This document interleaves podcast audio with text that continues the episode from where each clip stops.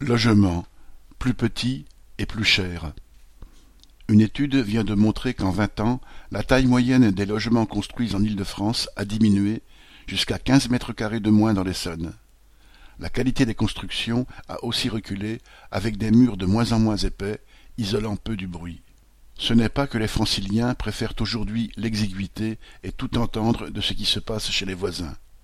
Ce sont les promoteurs immobiliers qui ont fait le choix de diminuer les surfaces pour construire plus de logements par immeuble.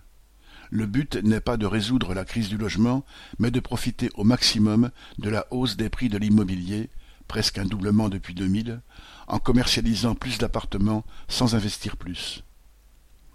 Il est caractéristique que ce soit dans la grande couronne que les surfaces aient le plus rétréci, alors qu'elles n'ont presque pas évolué à Paris, où les ménages aisés peuvent financer leurs désirs. Au contraire, les familles populaires ne peuvent se loger que loin de Paris, et même en grande banlieue, la spéculation immobilière a fait monter les prix du mètre carré.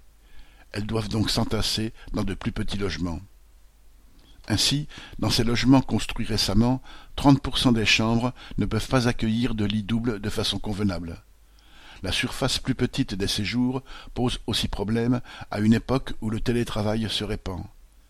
Même les balcons, bien agréables à la belle saison quand ils existent, ont une profondeur limitée, interdisant d'y mettre une table et deux chaises dans presque deux logements neufs sur trois.